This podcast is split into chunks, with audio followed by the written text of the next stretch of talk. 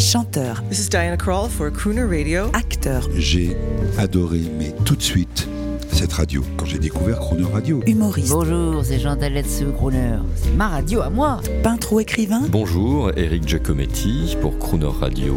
Ils viennent en amis nous parler de leur actualité et nous raconter leur passion musicale. Crooner and Friends. 8h15, 18h15 sur Crooner Radio.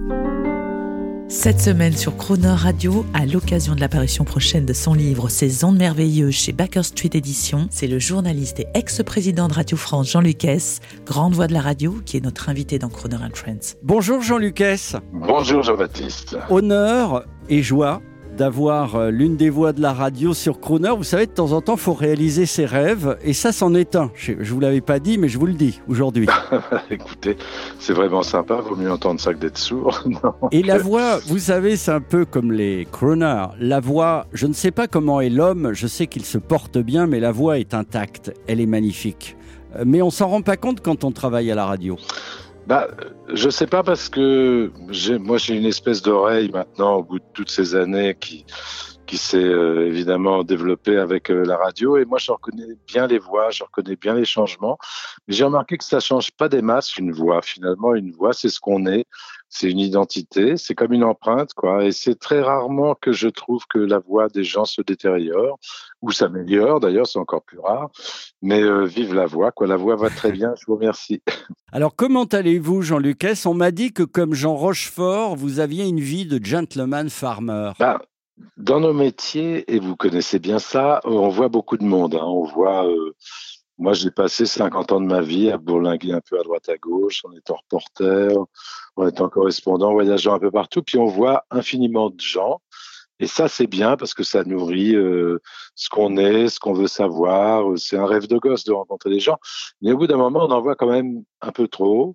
Et je suis un peu dans cette phase où je me dis, voilà, mon garçon, faut se reposer un peu, faut regarder les arbres, les animaux, les chevaux, les chiens. Et puis, euh, voilà, quoi, j'ai fait un peu mon plein des gens que je voulais voir. Et euh, j'en ai vu beaucoup, donc je suis un homme chanceux. Précisons, parce que nous sommes des gens modestes à la radio. euh, Il y a des gens de télé Oui, qui pensent que tout le monde les connaît. Moi, je précise quand même que grand correspondant à Washington, journaliste, directeur de France Inter, président de Radio France, euh, homme de lettres, homme de micro, homme de voix. Euh, moi, j'ai envie de dire que vous êtes le trait d'union idéal entre l'élégance européenne et de ce que l'Amérique a de meilleur. Mais la question, c'est est-ce que l'Europe n'a plus d'élégance? Est-ce que l'Amérique n'a plus rien de meilleur? Alors, je suis pas sûr. D'abord, vous êtes gentil. Hein. Vos compliments me touchent, mais je suis pas sûr de, de les valoir d'ailleurs. Mais je pense pas que le problème se pose comme ça. Je pense que le monde marche et que les sociétés évoluent et que, enfin, moi, je suis un fou d'Amérique pour des tas de raisons qui sont liées à mon enfance et puis à, ma carrière, enfin, et à mes, voyages dans la vie. Mais je pense que le monde continue et qu'il n'y a pas de raison d'opposer euh, un mode de vie européen. On se la pète un peu, on se prend un peu au sérieux quand même en Europe, euh, notamment en matière euh, littéraire ou cinématographique. Et il n'y a pas lieu d'opposer des, des, enfin comment dire, des sociétés qui veulent à peu près les mêmes choses. Enfin, j'espère. En tout cas, c'est-à-dire qu'on soit de moins en moins bête, de plus en plus cultivé et assez heureux, somme toute. Donc moi, je suis un homme heureux. J'ai eu beaucoup de chance. Euh, J'ai connu l'Amérique à fond. Celle J'y des a-. Dans les années 80, essentiellement, quand vous étiez correspondant à, à Washington, euh, cette Amérique-là des années 80, alors c'était Jimmy Carter et Ronald Reagan, on va en parler cette semaine. Qu'est-ce qu'il y avait de génial à cette époque qu'il n'y a plus aujourd'hui? Bah D'abord, Jimmy Carter, c'était avant. Oui, c'était avant. Moi, je suis, à- je suis arrivé en 80 aux Ro- États-Unis Ronald Reagan. avec Ronald Reagan. Et c'était, c'est marrant parce que on, regarde un peu les choses, euh, enfin, on les regarde toujours a posteriori, bien sûr, mais c'était pas une Amérique ringarde hein, sous Ronald Reagan. Et Dieu sait que je suis pas néoconservateur, mais il se passait un tas de trucs. Il se passait vraiment plein de choses. Ça a été une époque bénie, sauf pour le sida. C'est-à-dire que au milieu des années 80, l'Amérique a rencontré le sida, mais alors à fond, quoi. Ça a été une espèce de, enfin, une- atrocité pour un tas de gens. Mais il y avait une, il y a toujours eu aux États-Unis, enfin moi j'ai connu les États-Unis avant, mais puis je les connais maintenant. Mais il y a une, il y a une espèce de d'absolue euh, liberté de choix euh, euh, qui, qui me fait toujours rêver. Je dis pas que tout va bien, hein, loin de là, hein, je, au contraire.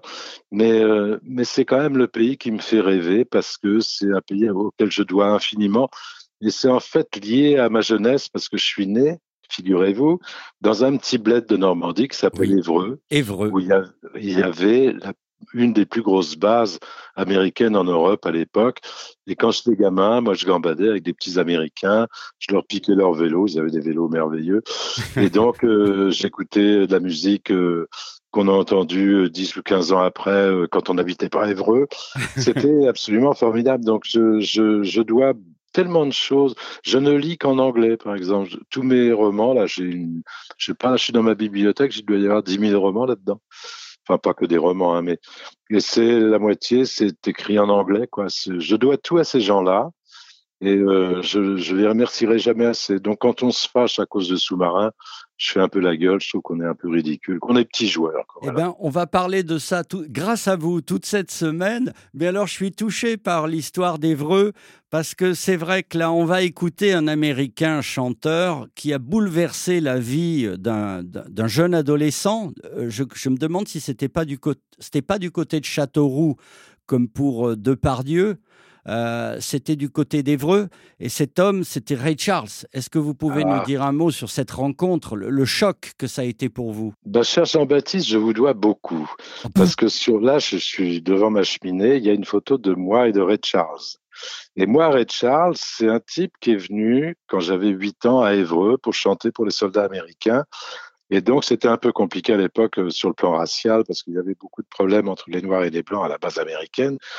Mais j'ai rêvé de ça parce que mon père, qui travaillait un peu comme tout le monde hein, euh, sur la base américaine, il m'avait rapporté du PX, un disque de Ray Charles du, du, du festival de Newport 1959, où il y avait Ray Charles, les Relates, il y avait euh, Betty Carter, Marjorie Hendricks, et c'était I Got a Woman.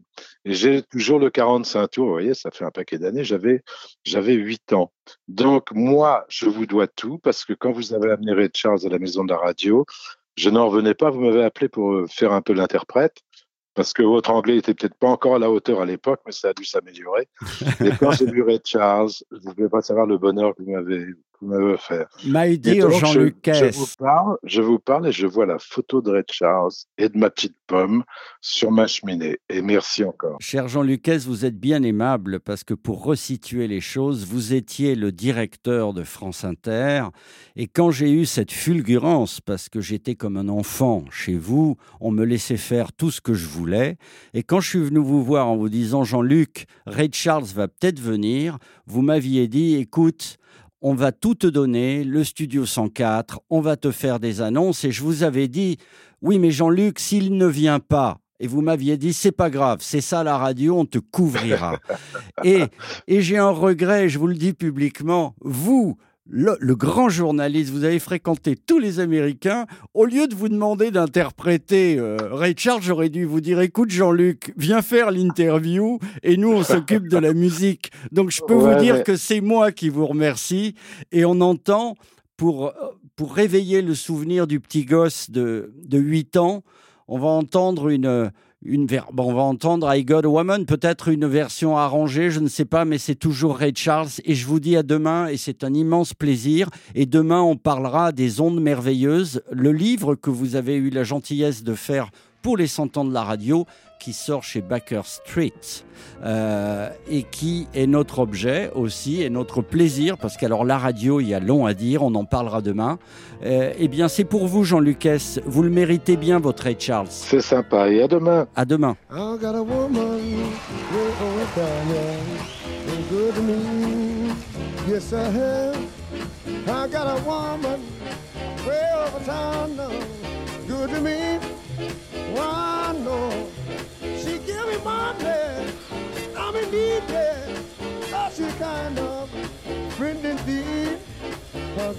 Got a woman way over town now. Oh, good to me, yes I have. She says I love him early in the morning, but just to me. Oh, yeah. She says I love him now early in the morning, just for me. I know.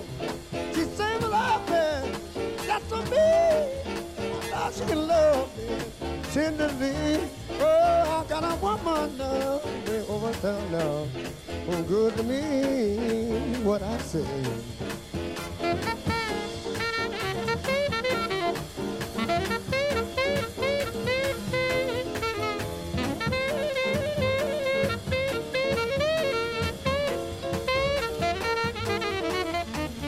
She's there to love me both day and night. Uh, Never grumbles or fusses. Uh, always treats me right. Uh, never running the streets and uh, leaving me alone. She knows a woman's place. Right there now in her home, got a woman, yeah, over town now. And good to me, what I say. I got a woman way over town now, good to me. Oh, she, my babe, don't you understand now? I'm a lover man. I got a woman now, way over town now, and good to me. Yes, I have.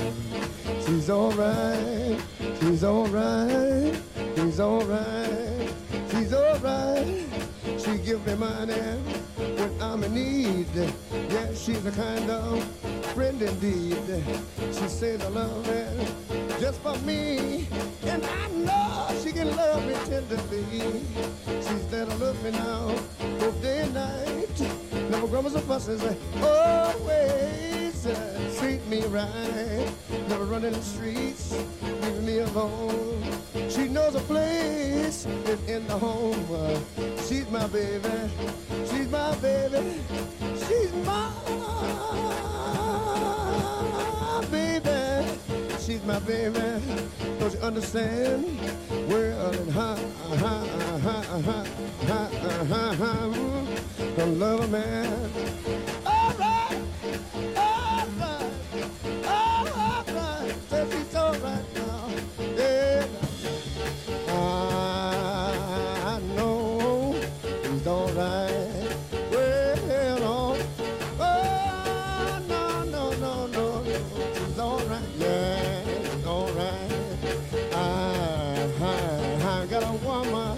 I want you to know she's all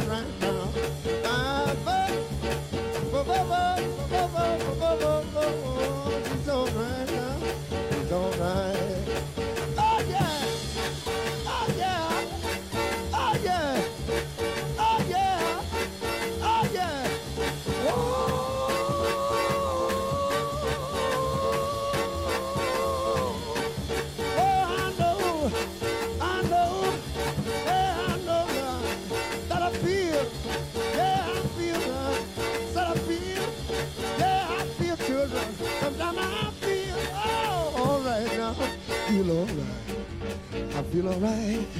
I got a woman. I got a woman. She make me feel alright.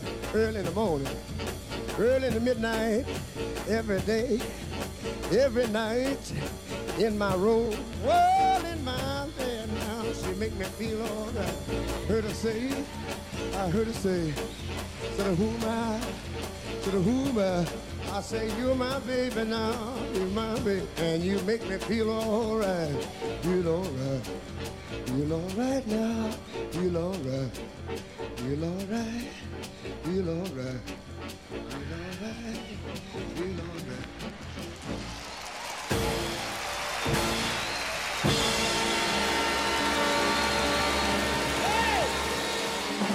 Demain à 8h15 et 18h15, vous retrouverez Jean Lucas et l'intégralité de cette interview en podcast sur le chronoradio.fr.